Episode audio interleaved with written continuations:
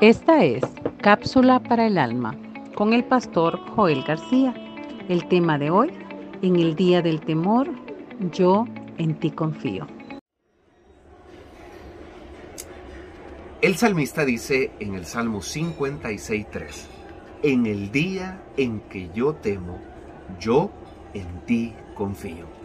Sin duda alguna, creería yo que uno de los momentos más difíciles para cualquier persona para cualquier familia, para cualquier institución o nación, esos esos tiempos de temores, de quebranto, de derrotas, de desilusión, de pérdidas, de pruebas, de enfermedad, de escasez. Y podríamos seguir añadiendo a la lista muchos factores más. Obviamente en esos momentos nos sentimos abrumados. Sentimos que la capacidad de respuesta para nosotros ha claudicado no hallamos dónde acudir, no hallamos quien nos extienda la mano, no hallamos dónde poder recobrar la esperanza, el ánimo y la seguridad. El salmista, al igual que nosotros, se identifica con la angustia y con el, abatimiento de su corazón. Por eso dice, en el día en que yo temo, yo en ti confío. Espero en el Señor que usted y yo podamos confiar en todo momento en el Señor que a pesar de las circunstancias, de las adversidades y de todos los problemas también de nuestros labios, pueda salir esta misma expresión.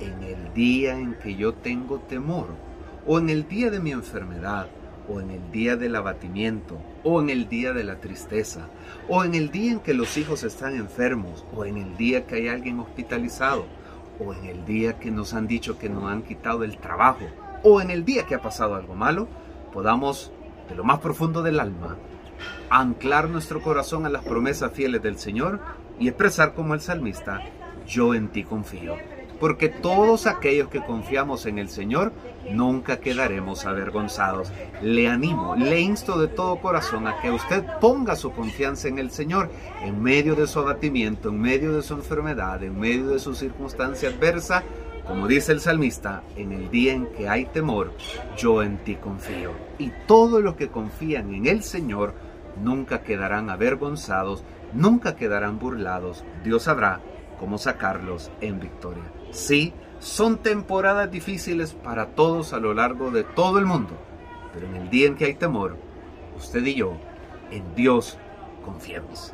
Recuerde, seguimos gozando de su favor eterno y caminamos cada día sostenidos como viendo al invisible. Lo mejor que podemos hacer en medio de todo temor o abatimiento es confiar en un Dios verdadero, en un Dios fiel, en un Dios soberano.